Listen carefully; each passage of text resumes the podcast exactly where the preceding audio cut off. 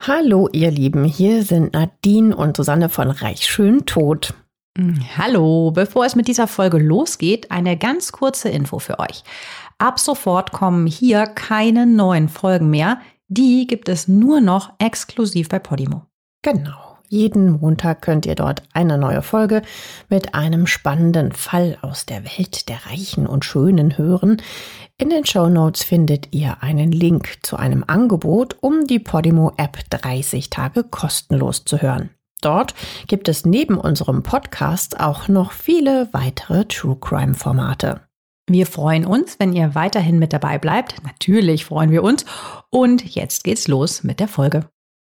Also auf diese Folge freue ich mich ja schon lange, denn endlich reden wir über die Frau, die unser Bild von Schönheit und Stil auf Jahrzehnte geprägt hat. Ja, eine Frau, die einen Oscar hat, einen Fürsten, eine Bilderbuchfamilie und ein Luxusleben in der Sonne. Und eine nach ihr benannte Handtasche von Hermes, nämlich die Kelly Bag. Eine Frau, die perfekt zu unserem Podcast passt, extrem reich, bildschön und plötzlich tot. Und damit willkommen bei Reich schön tot, dem Podcast, der für unsere heutige Protagonistin erfunden worden sein könnte, Grace Kelly. Ja, eine Kinogöttin, die zur First Lady wird und dann auf tragische und bis heute ungeklärte Weise stirbt. Ich bin Susanne. Und hallo, ich bin Nadine. Wir haben ja in Folge 50 schon einmal den Tod von Prinzessin Diana besprochen, aber schon vor ihr, vor ziemlich genau 40 Jahren, kommt schon einmal diese andere blonde, schöne Royal-Frau unter ungeklärten Umständen bei einem Autounfall ums Leben. Und zwar im superwarmen Spätsommer in Monaco. Das ist ein Tag, der die ganze Welt schockt. Und kleiner Spoiler, Diana wird auch eine kleine Rolle in diesem Drama spielen. Am 13. September 1982 fährt Fürstin Grace Kelly von Monaco zusammen mit ihrer Tochter Stephanie zurück von ihrer Sommerresidenz Roc Angel. Sie will das jüngste ihrer drei Kinder zum Bahnhof von Monaco bringen. Der Zug nach Paris geht bald, denn dort geht die 17-Jährige zur Schule. Eigentlich sollte Stephanie Modedesign studieren. Aber an diesem Familienwochenende, so schreibt Starreporterin Beate Wedekind in der Bildzeitung, hat Nesthäkchen Stephanie ihren Eltern eröffnet, dass sie ihren Freund Paul, den Sohn von Kinostar Jean-Paul Belmondo, heiraten und eine Rennfahrschule mit ihm besuchen will. Wie gesagt, mit 17. Na klar, dass ihre Mutter besorgt ist. Es gibt Streit und nur eine der beiden Frauen wird diesen Tag überleben. Die andere wird sterben und die ganze Welt in Trauer versetzen. Und hier schlägt der Grimaldi-Fluch zu, wie später viele sagen werden. Grace Kelly, die es von der amerikanischen Unschuld aus gutem Hause zu einer der größten Kino- und Stilikonen geschafft hat und die sogar deutsche Wurzeln hat. Diese Grace Kelly oder Grazia Patricia hat jetzt noch weniger als eine halbe Stunde zu leben. Aber bevor wir euch den Unfall schildern, nehmen wir euch mal mit in ihre Kindheit und Jugend. Denn der Aufstieg von Daddys kleiner Prinzessin zur echten Fürstin ist spektakulär. Grace Patricia Kelly nicht mit der Sängerin Patricia Kelly verwechseln, wird am 12. November 1929 in Germantown im US-Bundesstaat Philadelphia geboren. Ihr Vater ist John Kelly, ein erfolgreicher Bauunternehmer, der dreimal als Ruderer eine olympische Goldmedaille geholt und sogar mal als demokratischer Bürgermeister für Philadelphia kandidiert hat. Ihre Mutter ist die aus Deutschland stammende Margret Katharine Meyer. Aber die deutschen Wurzeln verleugnet die Familie gern und bezeichnet sich als irisch-amerikanisch. Deutsch sein ist einfach problematisch, so kurz nach dem Ersten Weltkrieg. In den 30er Jahren herrscht eine Wirtschaftskrise. Arbeit und Nahrung sind knapp und das weltweit. Die Familie Kelly betrifft das aber nicht, denn gebaut wird immer. Grace, ihre zwei Schwestern und ihr Bruder wachsen unbeschwert und wohlbehütet auf. Allerdings auch unter Leistungsdruck. Schon früh lernen sie, dass man sich Liebe verdienen muss, wenn man in Schule und Sport abliefert. Ihre Mutter nennen sie preußischer General. Grace ist blond, zart und ein bisschen anfällig. Sie hat zum Beispiel oft Nebenhöhlenentzündungen Und wie sich das für eine kleine Familie gehört, in der man hart zu sich selbst ist, um besser zu werden, trainiert sie ihren Körper und wird eine Sportskanone. Sie spielt Tennis, geht schwimmen, macht Hockey und Ballett. Das erklärt natürlich auch ihre spätere Hammerfigur. Grace wächst also super behütet auf. Die Familie bewohnt eine 17-Zimmer-Villa, hat Gärtner und Hausmädchen, also ganz klassisch so Oberschichtleben. Grace spielt im Schultheater. Im Jahrbuch steht über sie, sie wird wahrscheinlich später Bühnen- oder Filmstar werden. Ja, perfekte Vorahnung. Grace ist zwar scheu und kühl, was Männer ihr Leben lang verrückt machen wird. Trotzdem zieht es sie zur Bühne, wo man ja naturgemäß äh, sich halt zeigen muss. Sie will gerne Schauspielerin werden. Nach ihrem Highschool-Abschluss zieht sie weg vom behüteten Zuhause nach New York, um an der American Academy of Dramatic Arts ein Schauspielstudium anzufangen. Ihre Eltern sind natürlich total dagegen. Die haben sich wohl vorgestellt, dass sie ja einfach einen reichen Mann heiratet und Hausfrau in Philadelphia wird. Aber Grace hat ihren eigenen Kopf. Sie verdient sich nebenher ihr erstes Geld mit Modeln. Sie macht Werbung für Waschmittel, Schreibmaschinen und Bier und landet im April 1955 sogar auf dem Cover der Cosmopolitan. Ein Foto der Zeitschrift haben wir euch mal in den Show Notes verlinkt. Mit Anfang 20 gehört sie mit 400 Dollar pro Woche bald zu den bestbezahltesten Model in New York. Und das heißt, sie ist nicht mehr so abhängig von ihren strengen Eltern. 400 Dollar sind übrigens, wenn man die Inflation mit einberechnet, heute ungefähr 5200 Euro wert. Die Kunden lieben Grace als Model, denn sie hat schon immer dieses göttliche, super klassische Gesicht. Eine schmale kleine Nase, einen feinen Mund, ein symmetrisches, ganz ebenmäßiges Gesicht und blaue, klare, ja, einfach perfekt geformte Augen. Dann noch zusätzlich dieses kühle Image der Sauberfrau von nebenan. Das kommt im Nachkriegsamerika extrem gut an. Ja, auch schon ihr Name Grace, der ja Anmut bedeutet, sagt alles. Also selbst wenn wir wollten, wir könnten nicht den kleinsten Makel finden. Heute gilt ja perfectly imperfect, also Models dürfen auch Ecken und Kanten haben. Aber damals trifft Grace Kellys ebenmäßige Schönheit den Nerv dieser Zeit. Ihre Zähne sind gerade, weiß und einfach schön. Und dann hat sie noch hellblonde, seidige Haare, sportliche Figur. Also sie könnte das Vorbild von Barbie gewesen sein, nur mit mehr Klasse und weniger Busen. Eine Weile steht sie als Theaterschauspielerin auf der Bühne, aber dieses Gesicht ist einfach wie gemacht für den Film. Das Hollywood der 50er Jahre explodiert geradezu. Es werden unzählige Streifen gedreht und die großen Studios sind immer auf der Suche nach neuen Stars. Grace lebt noch in New York und spielt in einigen Theaterrollen auch am Broadway. Ihre Schauspielausbildung an der American Academy of Dramatic Arts schließt sie ab und geht immer öfter zu Castings für Filme. Und tatsächlich, 1950 startet sie mit kleineren Nebenrollen. Auf dem Universal-Gelände in Los Angeles läuft sie dann Gary Cooper in die Arme. Den kennt ihr, so aus diesen alten Schinken. Am Anfang spielte er sogar noch in Stummfilmen mit, später dann in Blockbustern, vor allem in populären Western. Ja, Gary Cooper, der ist so groß, dunkelhaarig, kantiges Gesicht. Und er ist bei ihrer ersten Begegnung schon ein Megastar und sofort schockverliebt in die kühle Blonde. Und vermutlich macht er sich dann auch für seinen neuen Schützling stark. 1952 startet die Kometen-Kinokarriere von Grace Kelly mit dem Leinwandkracher und Western-Klassiker High Noon, 12 Uhr mittags. Hier spielt sie neben Gary Cooper und es scheint ganz so, als hätten die beiden auch privat eine Beziehung. Das ist pikant, weil er schon 50 ist, also mehr als doppelt so alt wie sie. Graces Karriere geht jetzt durch die Decke. Jetzt heißt es nicht mehr Philadelphia oder New York, sondern Hollywood.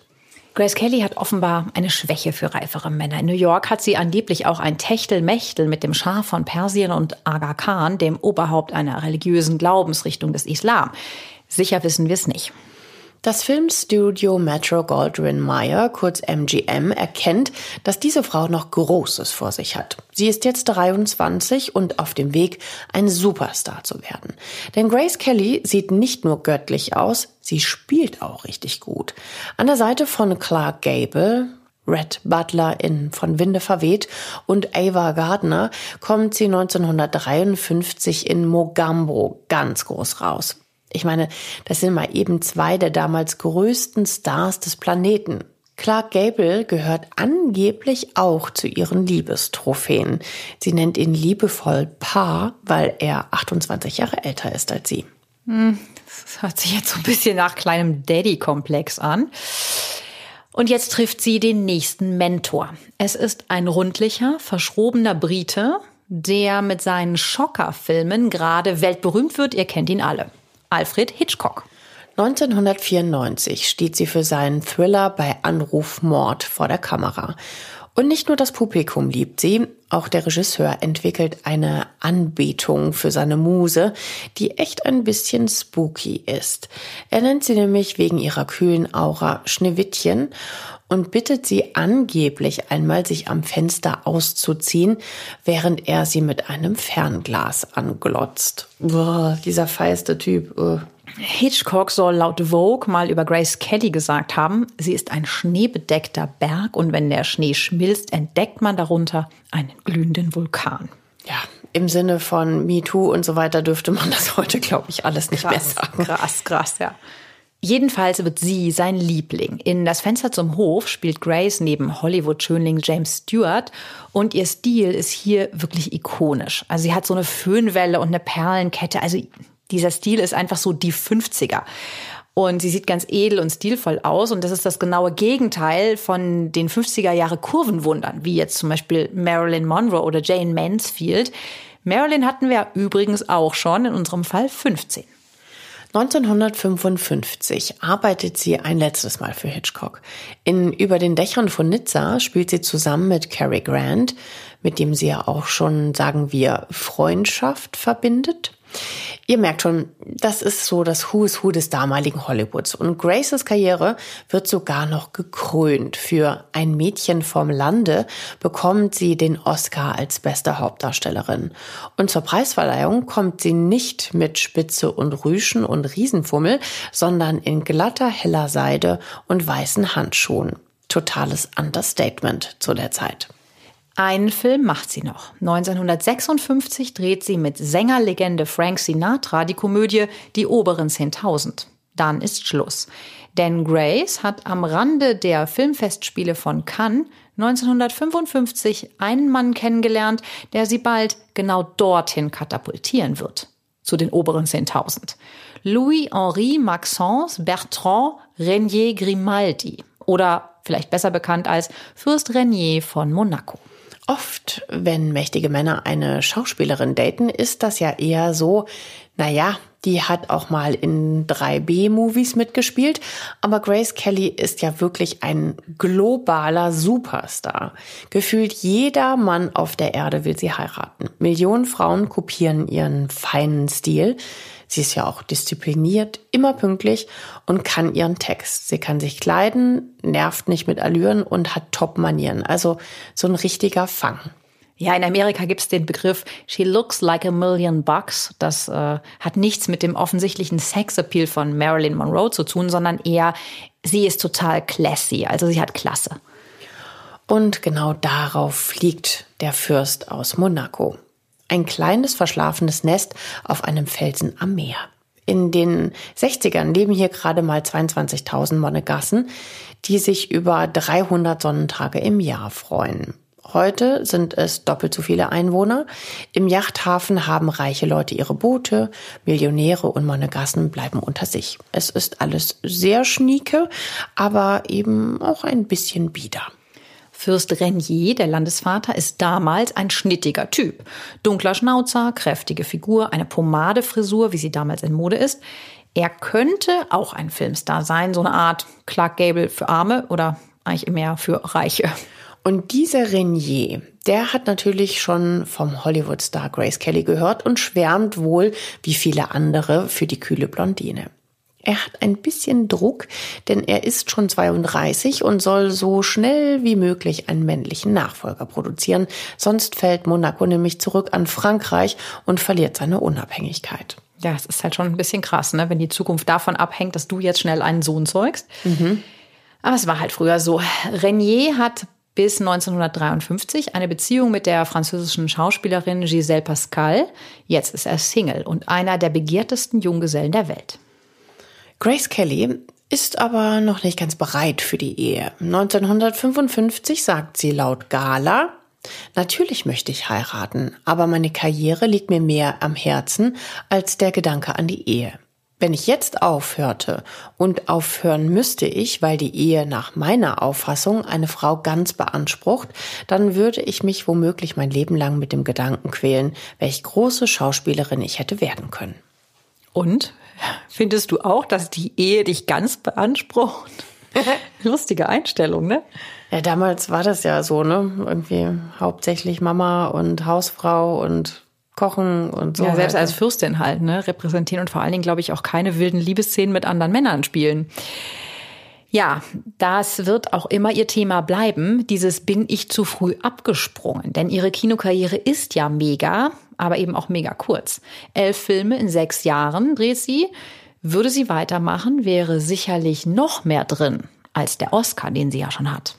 Als Grace im Auftrag ihres Filmstudios nach Cannes reist, lädt Fürst Renier sie in den Palast zu einem Empfang ein.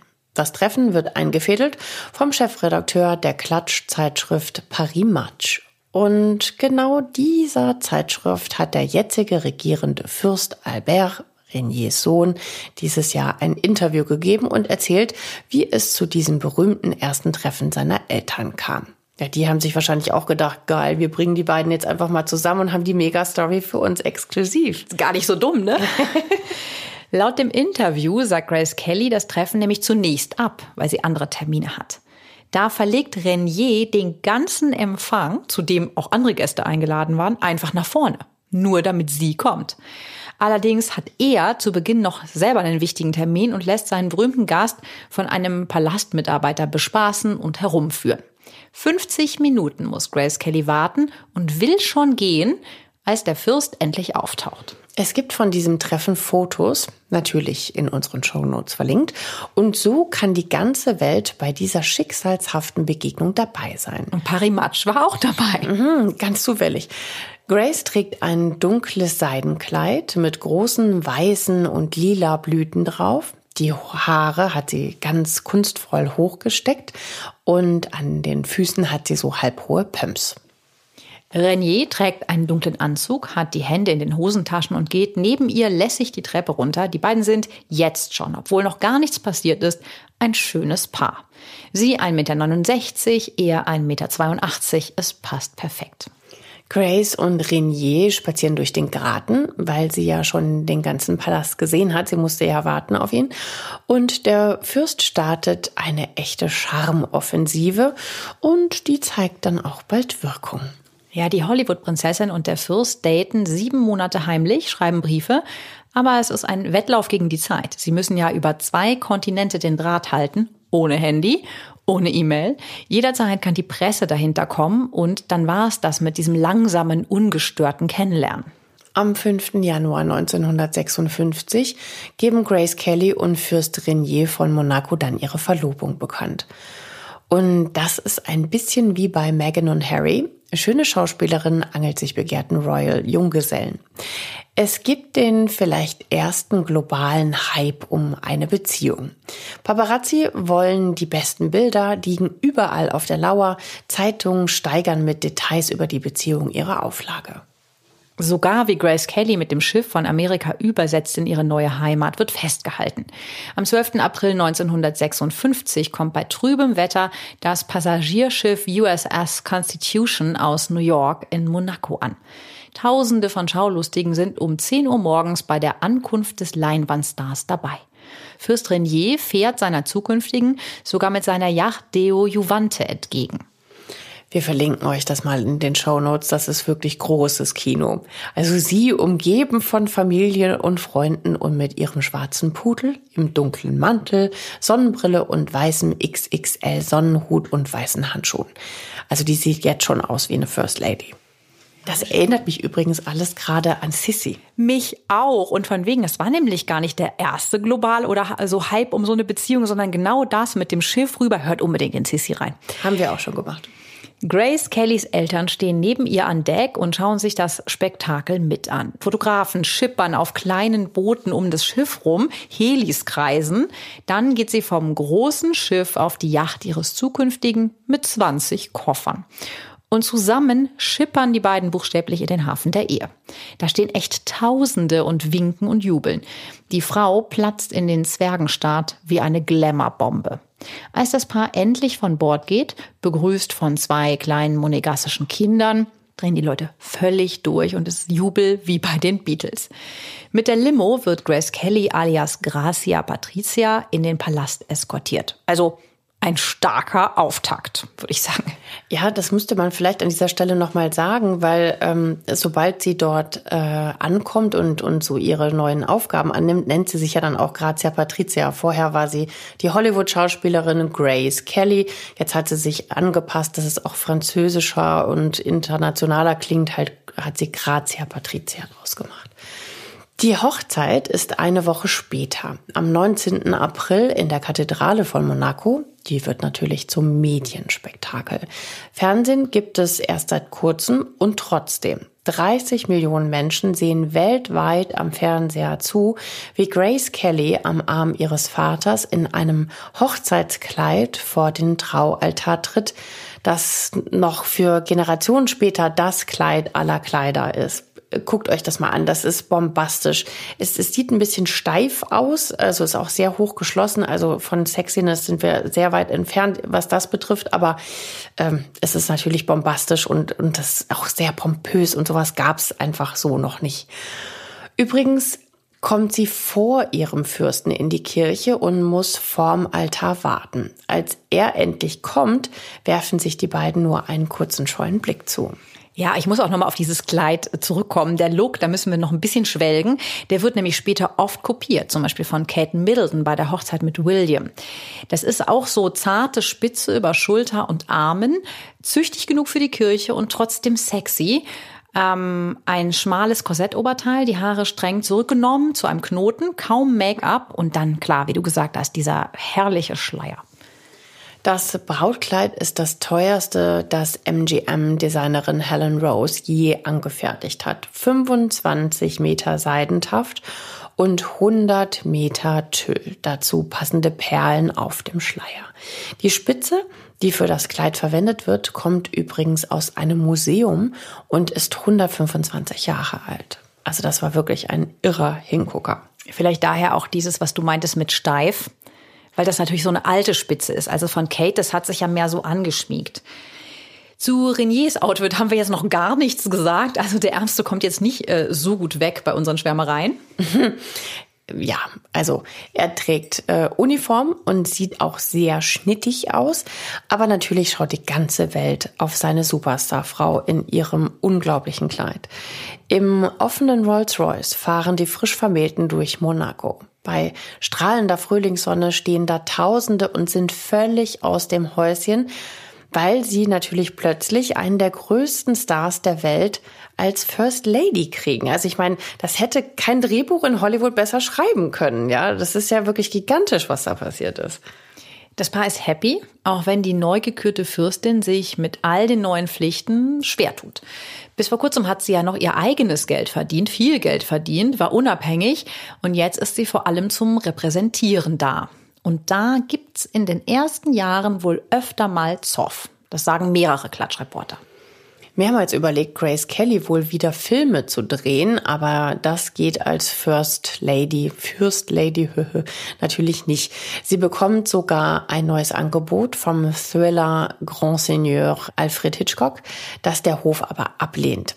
Sie soll sich daraufhin eine Woche lang eingesperrt und mit niemandem gesprochen haben. Ja, die Ablehnung war natürlich klar. Sie ist jetzt First Lady, Ehefrau und demnächst auch Mutter.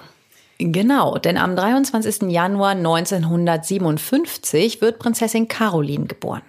Mama Grace, die selbst ja super streng erzogen wurde, legt auch Wert auf Disziplin. Und ihre Erstgeborene bekommt wohl auch eine Kindheit nach dem Motto, gute Erziehung genießt man nicht. In einem Interview mit der Zeitschrift Madame Figaro im Jahre 2020 spricht Caroline, heute 65, darüber, dass ihre Mutter erstaunlicherweise ein eher altmodisches Bild von Frauenleben hatte und zu ihrer Tochter sagte, du musst nicht zur Schule gehen. Ähm, schrecklich, oder? Also Erstaunlich auch, weil sie ja selber gearbeitet hat und es sehr genossen hat. Aber da hat dann doch wahrscheinlich die Erziehung ihrer eigenen Mutter durchgeschlagen, die ja genau diese Pläne hatte, so, ne? Nur zwölf Monate nach Caroline wird Albert geboren ja, wie alle kleinen Jungs will er eigentlich Cowboy werden, aber es ist schon damals klar, dass er eines Tages die Thronfolge übernehmen muss.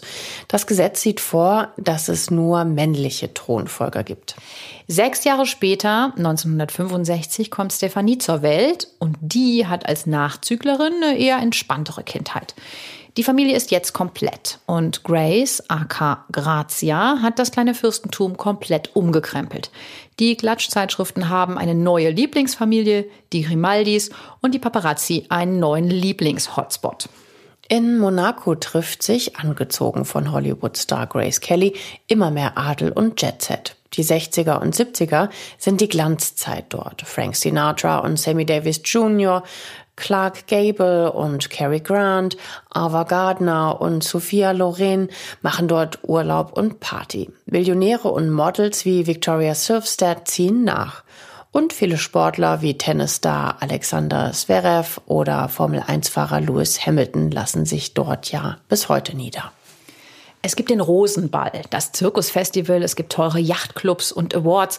Die Touristen strömen nur so ins Land. Es wimmelt von Privathelis und Chauffeuren. Wenn du heute da durchfährst, kannst du den alten Glanz noch erahnen. Monaco ist ja echt winzig, da kleben halt Hochhäuser am Berg.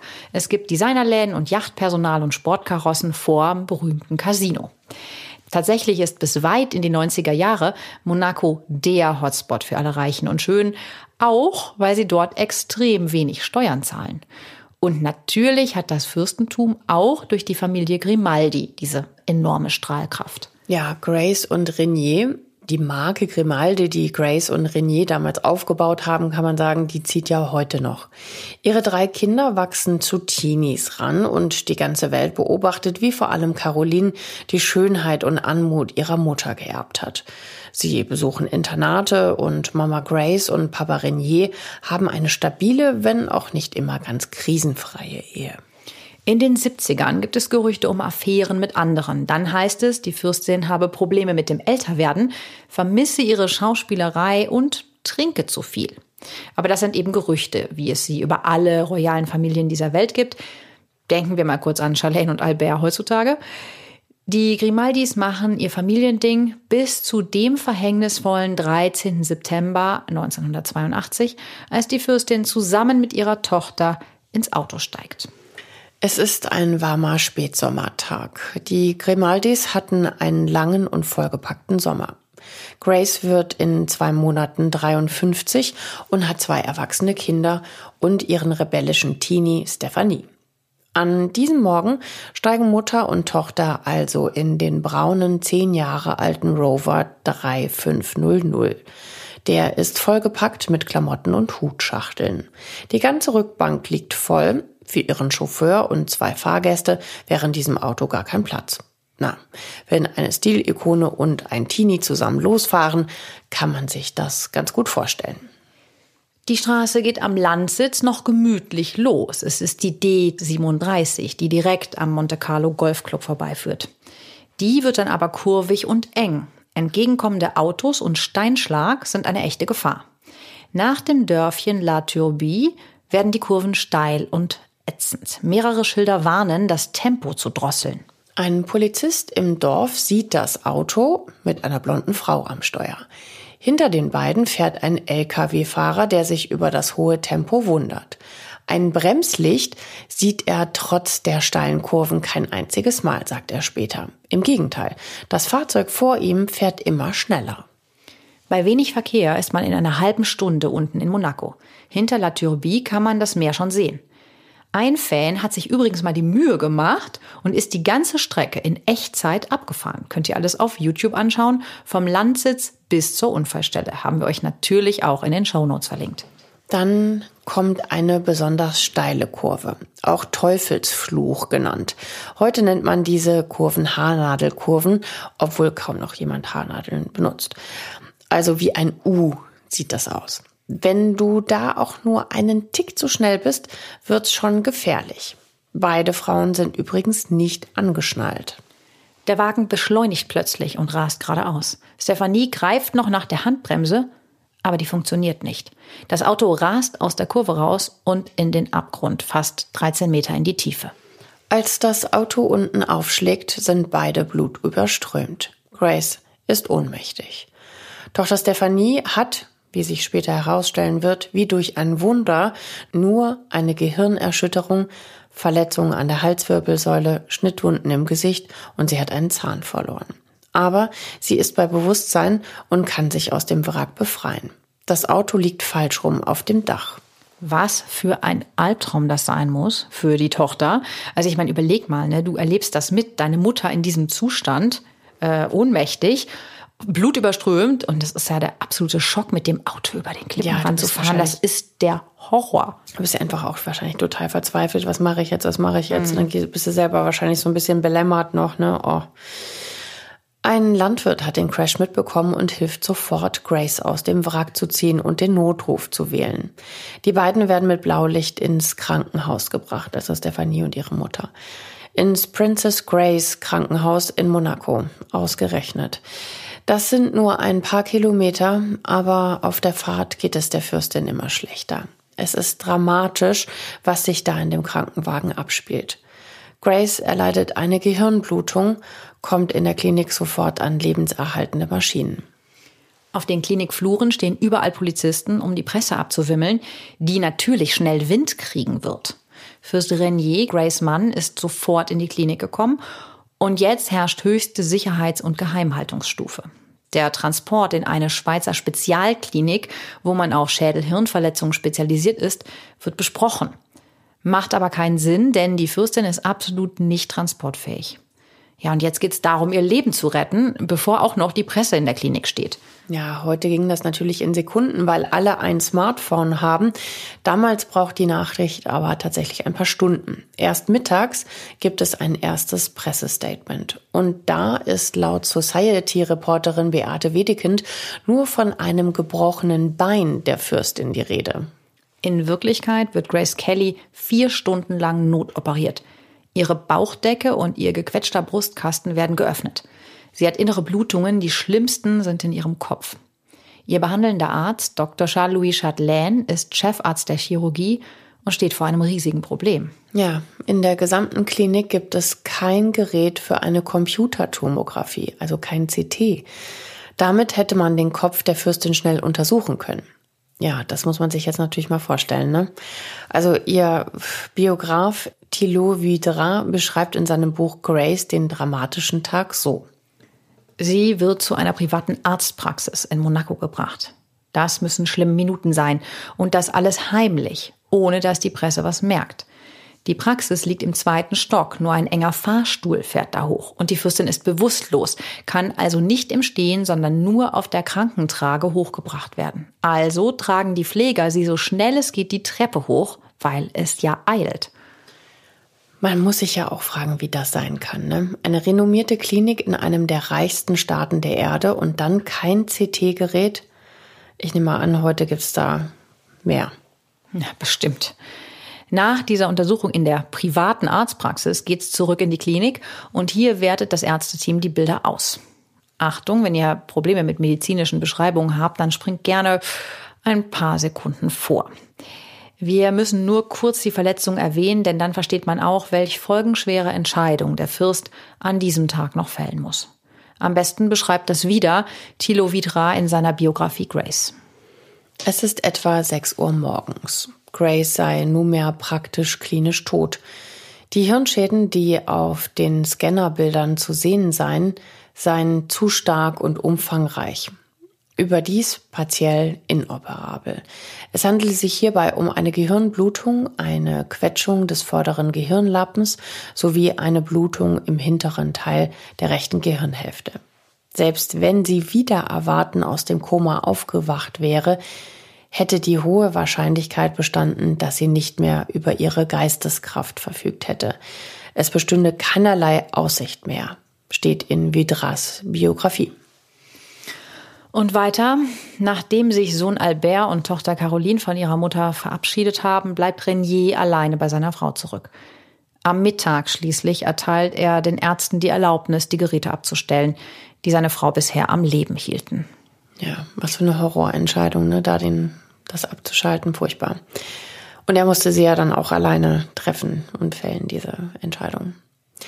Renier ist bei seiner Frau, als um 22.35 Uhr am 14. September, also 36 Stunden nach dem Unfall, die Maschinen abgestellt werden. Leider gibt's nach dieser Hollywood Love Story kein Happy End.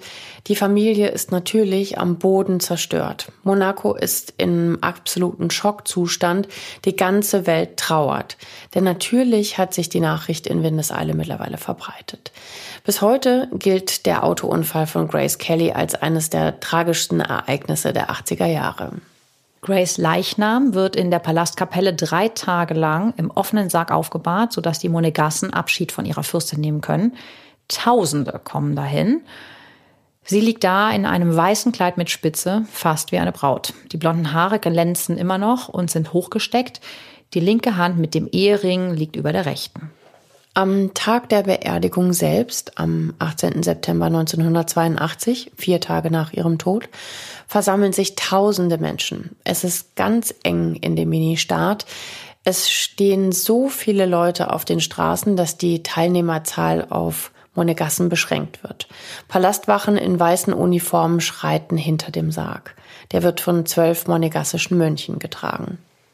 Direkt dahinter läuft Renier, gestützt von seinen älteren Kindern, Caroline, damals 25, und Albert, damals 24. Die traumatisierte Stephanie ist noch nicht mal bei der Beerdigung ihrer Mutter dabei. Sie liegt nämlich immer noch, selbst ja verletzt, im Krankenhaus. Der Trauerzug schlängelt sich durch die schmalen Gassen der Altstadt. Wer von euch schon mal da war, die sind wirklich sehr, sehr schmal. Das ganze Monaco ist ja insgesamt sehr klein, umgeben von Felsen direkt über dem Meer. Und da quetschen sich jetzt alle durch. Sonst ist es eher super trubelig dort, aber die Stille jetzt ist gespenstisch. Eine Glocke schlägt, ein Trommelschlag ist immer wieder zu hören. Immer wieder muss die Familie die Taschentücher zücken und die Tränen fließen die ganze Zeit. Es sind nur 353 Meter vom Palast bis zur Kirche. Und dort liegt das Grab in der Kathedrale Notre-Dame Immaculée in Monaco. Genau dort, wo Grace Kelly vor 26 Jahren ihre Märchenhochzeit gefeiert hat. Tausende kommen auch heute wieder und säumen die Straßen, auch wenn der Anlass heute ein trauriger ist. Royals sind auch da, darunter Diana, die Prinzessin von Wales. Die würde man da ja erstmal nicht vermuten. Ja, aber die Frauen hatten sich erst kürzlich angefreundet. Diana ist damals noch die Verlobte von Prinz Charles, dem englischen Thronfolger. Da ist sie 19. 1981, also ein Jahr vor Grace Kellys Tod, sind die beiden, also Grace und Diana, bei einer Gala im Royal Opera House in London. Andrew Morton, der Diana-Biograf, schreibt in seinem Buch Diana Her True Story in Her Own Words, Grace Kelly, 33 Jahre älter, gibt der frisch verlobten Diana Tipps für ihren ersten offiziellen Auftritt. Diana trägt damals ein schwarzes, schulterfreies Corsagenkleid und schaut ganz pausbäckig und schüchtern. Das ist wirklich ganz niedlich. Ich erinnere mich auch noch ganz genau an dieses Kleid. Das war damals total untypisch für Royals, sowas anzuziehen. Das war sexy, schulterfrei. Sie hat es auch immer mal wieder irgendwie festhalten müssen, weil sie Angst hat, es rutscht ihr runter. Ähm, das gab einen, einen, einen riesen Blitzlichtgewitter, als sie mit diesem Kleid daherkam. Grace Kelly aber ist schon natürlich voll die Fürstin. Sie selber hat an diesem Abend, von dem ich gerade erzählt habe, ein äh, großes, fluffiges Seidenkleid in lila an und einen Flechtkranz auf dem Kopf. Angeblich ist es übrigens auch so, sagt der Biograf Morton, dass sie Diana vor der Hochzeit auch noch einen Tipp gegeben haben soll. Sie sagt, hm, mach dir keine Sorgen, das wird alles nur noch schlimmer werden. Na toll, das ist ja sehr aufmunternd. Ja, und jetzt ist die 52-Jährige tot. Und was noch keiner ahnt, 15 Jahre später wird auch Diana als schöne blonde Ikone mit einem Auto in den Tod rasen, unter genauso mysteriösen Umständen. Aber zurück nochmal zur Beerdigung von Grace Kelly. Für Diana ist es der erste offizielle Einsatz als Vertreterin der Queen. Sie kommt mit einem Tross an Security an, landet am Flughafen Nizza, im winzigen Monaco gibt's ja keinen, und trägt einen schwarzen kleinen Hut auf ihrer legendären Föhnfrisur. In der Kirche sitzt sie ganz vorne, neben der US First Lady Nancy Reagan und Danielle Mitterrand, der Frau des französischen Präsidenten. Seit der Hochzeit von Renier und Grace hat es kein so großes Event hier gegeben. Die ganze Welt schaut nach Monaco, wo in einem Blumenmeer bei strahlendem Sonnenschein die Familie vor dem Sarg steht. Und das nicht zum letzten Mal. Aus Hollywood sind eher wenige da. Cary Grant immerhin, aber weder Frank Sinatra noch David Neven, mit denen die Fürstin ja befreundet war. Die schicken aber immerhin ihre Frauen zur Beerdigung. Als das Monegassische Philharmonische Orchester Filmmusik spielt, fließen bei allen die Tränen. Auch Diana und Nancy Reagan zücken jetzt die Taschentücher. Am Ende steht die ganze Trauergesellschaft auf, um für Renier zu beten. Und wie der da so einsam in seinem Stuhl kauert, da kann er einem schon echt leid tun. Die Frau verloren, eine Tochter in der Klinik, ist wirklich alles furchtbar. Und der Fürst erholt sich auch nie wieder von diesem Schlag und heiratet auch nie wieder. Er stirbt 2005 mit 81 Jahren an einer Lungenentzündung und wird in der Kathedrale neben seiner Frau Grace beerdigt. Oh Gott, ist das alles dramatisch, ne? Puh. Ich meine, ja klar, die hatten auch ihre Krisen wie jeder, aber immerhin hat die Ehe ja dann doch 26 Jahre lang gehalten und den Staat zu dem gemacht, was er heute noch ist. Ja, und über dem Tod von Grace Kelly schweben noch immer viele Fragen. Denn so richtig geklärt sind die Umstände bis heute nicht. Klar gibt's auch viele Verschwörungstheorien. Als erstes Mal, wer saß am Steuer? Die offizielle Polizeiversion besagt, dass Grace selbst gefahren ist. Aber es gibt auch Gerüchte, dass Stephanie mal ein bisschen üben durfte. Einige Augenzeugen haben Grace aber in den Stunden vorher am Steuer gesehen. Stephanie muss in den nächsten Jahren immer wieder dementieren, dass sie ihre Mutter in den Tod gefahren hat. In einem der wenigen Interviews, die sie überhaupt über den Unfall gibt, erklärt sie 20 Jahre später bei ABC News, ja, mir wurde tatsächlich vorgeworfen, ich hätte meine Mutter umgebracht. Ja, das ist wirklich hart, ne? Nicht nur verlierst du deine Mutter, du sollst auch noch schuld sein. Also das ist wirklich schrecklich. Bleibt immer noch die Frage, warum ist sie eigentlich gefahren? Sie hatte ja Personal. Ganz genau, denn jeder in Monaco weiß auch, die Fürstin hasst Autofahren und hat eben, wie du sagst, Chauffeure, die sie eigentlich auch immer kutschiert haben, außer genau an diesem Tag.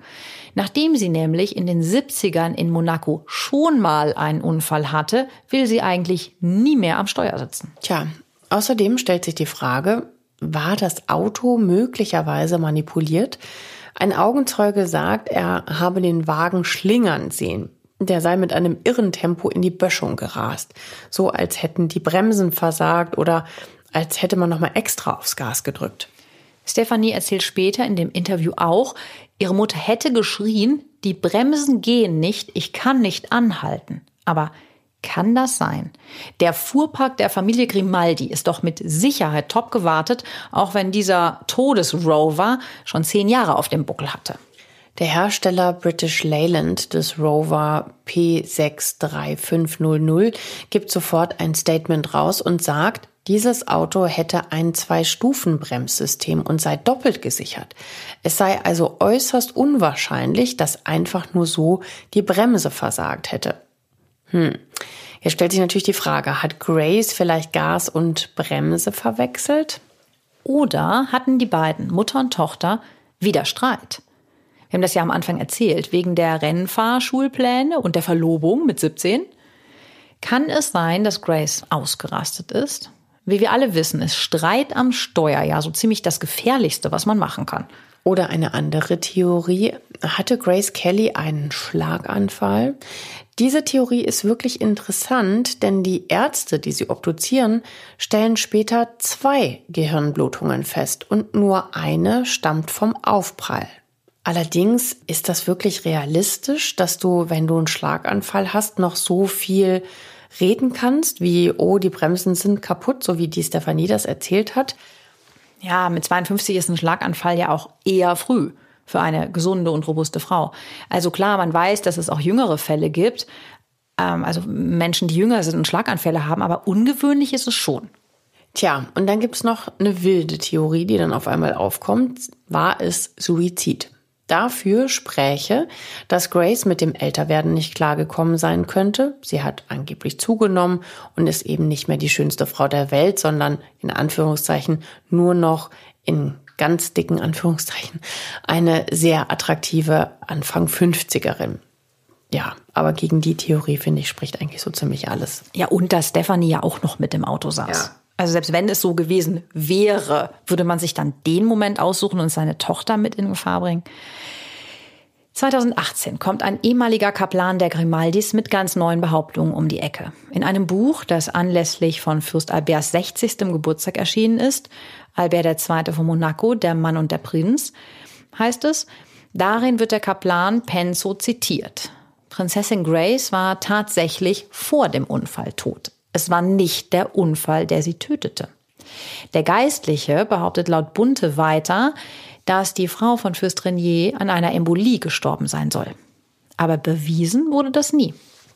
Tja, was passierte in den Sekunden vorm Aufprall? Warum hat die Fürstin von einem Moment auf den anderen die Kontrolle verloren? Naja, es gibt auch noch eine weirde Theorie, die besagt, dass Fürst Renier zur Geheimloge der Freimaurer gehört und dass denen der neureichen Jet-Set-Status von Monaco ein Dorn im Auge ist. Und dass die was manipuliert haben können. Also, ich halte es jetzt für abwegig, ehrlich gesagt, aber die Theorie gibt es. Ja, ich auch. Wo viel Geld ist, ist die Mafia nicht weit. Also auch in Monaco. In den Casinos werden Millionen angeblich nicht nur verdient, sondern auch gewaschen. Angeblich wollte Grace die Spielpaläste vor der Mafia bewahren und bekanntlich verstehen die Jungs damit keinen Spaß. Tja, jetzt ist die Frage, irgendwie haben sie da vielleicht irgendwie die Bremsen von ihr manipuliert? Also auch das, ne? Eine der vielen Theorien. Aber das ist alles auch nur ein Versuch, sich dieses Drama zu erklären. Was aber auch sehr krass ist, der Tod von Grace Kelly ist nur der Startschuss für eine Reihe von Tragödien, die sich ab jetzt bei den Grimaldis abspielen. Also gefühlt geht nach dieser Wahnsinnsglanzzeit, die wir eben beschrieben haben, alles schief. Nicht alles, aber vieles auf jeden Fall. Der Tod von Grace Kelly stürzt nämlich ihre drei Kinder in Krisen. Eigentlich sind sie von Haus aus natürlich schwer reich, leben das ganze Jahr in der Sonne, spielen Polo, fahren Jetski, fliegen im Privatjet. Sie sonnen sich in Yachtclubs und haben berühmte Freunde, halten diese legendären Bälle ab, von denen du eben schon gesprochen hast.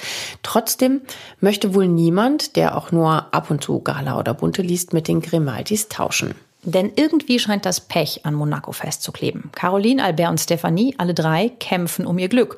Und das immer vor den Augen der Welt. Irgendwo drückt immer ein Paparazzo ab. Ja, was echt bitter ist. Sie werden noch öfter in Trauer die Treppe der Kathedrale hochsteigen und keiner wird dauerhaftes Glück mit der Ehe oder der Liebe haben. Ja, daher kommt halt diese Theorie vom Familienfluch.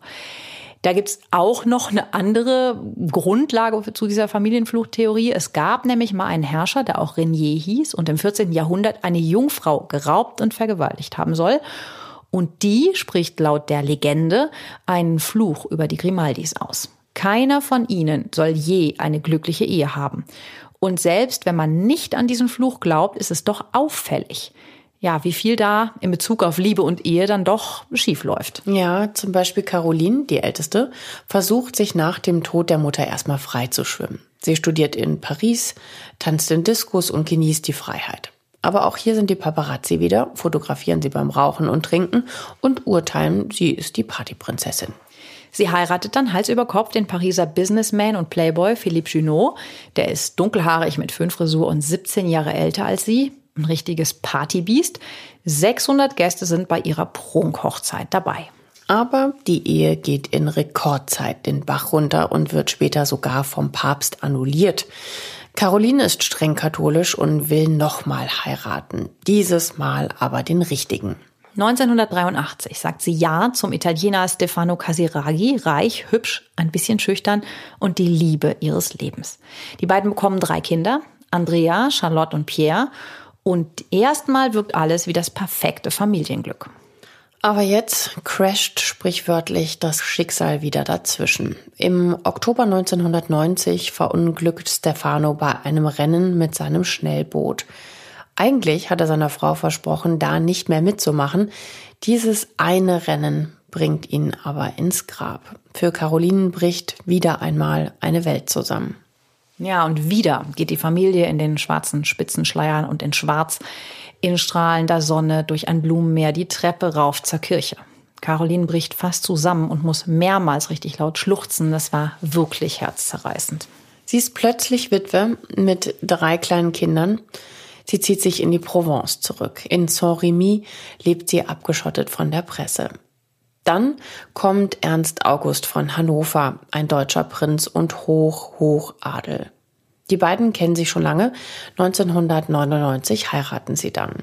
Aber wir alle wissen, ich meine, Prinz Ernst August von Hannover, der hat wirklich Ausfälle gehabt, ja. Er pinkelt zum Beispiel, ja, wir erinnern uns noch an den Expo-Pavillon. Er bricht angeblich einem Fotografen die Nase. Das war der, der den Spitznamen Prügelprinz hatte. Prinz August ist also halt ein royaler Bad Boy. Also vermutlich ist auch das hinter den Kulissen keine Traumehe. 2005 stirbt Fürst Renier mit 81. Du hattest es eben schon mal kurz angeteased. Monaco hat seinen Landesvater verloren. Die drei Kinder stehen plötzlich ganz alleine da. Wieder gehen sie mit schwarzen Schleiern hinter einem Sarg zur Kirche. Die Monegassen fragen sich, wer wird jetzt Fürst? Albert ist der rechtmäßige Nachfolger. Leider hat er aber nur Party im Sinn und macht keine Anstalten, eine Familie zu gründen. Also muss die Älteste, Caroline, ran und zumindest vertretungsweise das Oberhaupt geben. Rechtlich gesehen darf sie nicht die Nummer eins werden, das ist ja nur Männern vorbehalten.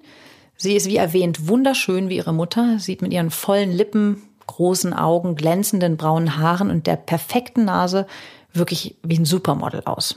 In einem der wenigen TV-Interviews bei ABC News spricht sie 1985 bei Talkmasterin Barbara Walters in einem Sommerspezial darüber, wie die Familie nach dem Tod der Mutter zusammengehalten hat. Da sitzt sie im weißen Kleid mit einer 80er Jahre Haarspangenfrisur ganz brav, die Füße parallel nebeneinander gestellt wie ein Staatsoberhaupt. Das eigentliche Oberhaupt Albert ist ja, wie gesagt, ein Party- und Playboy. Eigentlich ist er eher ein blasser Typ, der ganz froh zu sein scheint, dass er sich im Windschatten seiner großen Schwester vor der großen Verantwortung drücken kann. Er sucht seine Rolle lange, macht Polarexpeditionen, datet Models, macht Judo, fährt die Rallye Paris-Dakar. Albert gründet das erste monegassische Bob-Team und fährt damit fünfmal zu Olympischen Spielen. Und er datet wie verrückt. Das deutsche Playmate Bea Fiedler sagt, sie habe einen Sohn von ihm. Das stimmt dann nicht, aber andere ziehen nach. Die Flugbegleiterin Nicole Kost sagt 2005, ihr 22 Monate alter Sohn Alexandre sei von Albert. Und diese Vaterschaft erkennt er auch an. Im französischen Sender TF1 fragt der Moderator, ob da noch mehr Enthüllungen zu erwarten seien. Da sagt Albert, ja, da sind noch mehrere Personen. 2006 beweist ein DNA-Test, dass er auch der Vater der damals 14-jährigen Jasmine Grace ist. Bei einer Sportgala lernt er dann Charlene Whitstock kennen, eine Schwimmerin aus Südafrika, groß, breitschultrig, blond. Die neue Fürstin? Gerüchte sagen, dass sie überhaupt keine Lust auf diesen Job hat und eine Nacht vor der Trauung noch fliehen will, aber von Palastmitarbeitern aufgehalten wird. Aber das sind nur Gerüchte.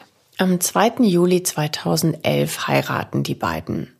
Es ist eine echte Hollywood-Hochzeit. Das erste gute Event seit langem. 65 Millionen Dollar kostet die Sause, zu der auch Stars wie Naomi Campbell, Karl Lagerfeld und die schwedische Kronprinzessin Victoria kommen. Charlene weint die gesamte Trauung über und das ist kein Gerücht, denn die ganze Welt sieht es. Das sind keine stillen Brauttränchen. Das hier sieht richtig unglücklich aus. Das Paar dementiert öffentlich bei NBC in der Today Show, dass da was nicht stimmt. Sie bekommen die Zwillinge Jacques und Gabriella, aber Charlene zerbricht an der Rolle der Fürstin. Sie muss erst im vergangenen Jahr, also 2021, mehrere Monate in einer Klinik bleiben, wegen physischer und psychischer Erschöpfung. Mit dem Palast hat sie sich wohl geeinigt. Keine Repräsentationspflichten mehr, dafür mehrere Millionen Dollar im Jahr. Die Kinder bleiben bei Papa Albert. Bei Albert gibt's also auch kein dauerhaftes Liebesglück. Und dann haben wir ja noch die Rebellin Stephanie. Mutter Grace nannte sie ihr Enfant terrible, also ihr schreckliches Kind. Sie ist schon als Kind prominent und wird darum im Kofferraum versteckt zum Ballettstudio gefahren. Sie modelt als junge Frau, macht ein Praktikum bei Dior, wird aber rausgeworfen. Man merkt bei jedem Auftritt richtig, dass sie keinen Bock auf Repräsentieren hat. 1986 bringt Stephanie die Single Irresistible raus. Irresistible. Da, da, da, Nadine fand's super. Mhm. Ich fand's eher, naja, also ich habe es mir heute noch mal angeguckt. Ähm, sie singt mit, man muss es ehrlicherweise sagen, eher dünnem Stimmchen und sie steigt mit so einem blauen Blazer mit riesen Schulterpolstern aus einem Apfel, glaube ich. Naja, also dieses Lied wird ein Erfolg und sie hat so einen Fokuhila und Steph, wie sie genannt wird, passt damit voll in die Disco-Zeit der 80er. Ja, aber fandest du die nicht doch wunderschön? Ich, ich fand sie damals total, total bewundert. Ja, auch mit diesem Kurzhaarschnitt. Das war halt so starke Frau damals, ne? Breite Schulterpolster und so. Wahnsinn. Aber heute, es sieht wirklich, es sieht wirklich krass aus. Guckt euch in den Shownotes an. 1990 tritt Stephanie in der Show Aspen and Company auf, im Mini und mit Lederjacke. Da sagt sie, sie wolle Schauspielerin werden, hat aber auch Angst vor Vergleichen mit ihrer berühmten Mutter. Stephanie datet den französischen Nationaltorwart Fabienne Barthez. Actionheld Jean-Claude Van Damme. Das ist der, der echt, das wusste ich gar nicht, diesen Spagat an der Küchentheke machen kann, weißt du? Oder an zwei Lastern. Der Belgier. Hollywood-Schönling Rob Lowe. Und das ist nur der Anfang. Interessant, da waren ein paar dabei, die kannte ich noch gar nicht. Mhm. Aber 1991 verliebt sie sich in einen, den kenne ich sehr wohl, weil diese Geschichte haben wir damals in allen Gazetten ständig nachgelesen. Sie verliebt sich nämlich in ihrem Bodyguard, in Daniel Ducret. Äh, er ist ein ehemaliger Fischhändler, groß, dunkel, attraktiv. Und der hat pikanterweise schon eine Freundin, die im sechsten Monat schwanger ist. Ja, ein Skandal. Und damit der Prinzessin von Monaco. Die beiden heiraten und bekommen zwei Kinder, Louis und Pauline. Dann tauchen aber echt heftige Bilder auf, die diese Ehe schreddern. Danielle und die Miss Nude Belgium machen am Pool so heiß rum, dass man es nur als Porno bezeichnen kann. Und das ist eine Falle der Stripperin, also der Miss Nude Belgium. Es wird mit Teleobjektiven fotografiert und an die deutsche, spanische und italienische Presse verkauft. Feli Utmann, das ist die Dame, vermarktet danach ihre Bekanntheit. Stefanie lässt sich 1996 scheiden. Ja, an die Geschichte erinnere ich mich noch. Das, das war echt äh, heftig. Da habe ich ein Praktikum bei Exklusiv, das Star-Magazin gemacht. Na, dann und da hat Frauke äh, Ludwig gerade exklusiv mit der gedreht und gefragt, äh, und Stefanie, wie geht's dir jetzt so? Hm. Ja, nicht so gut. Ja, Du warst an der Quelle. Ich sag's dir, ich war da echt am Puls der Zeit. Ja, danach folgen ein Kind, Camille, mit ihrem nächsten Bodyguard, Jean-Raymond Gottlieb. Danach datet sie einen Barmann aus Korsika und dann den Schweizer Zirkusdirektor Franco Knie. Gut, Fischhändler, Zirkusdirektor, wilde Mischung und jetzt ein portugiesischer Akrobat.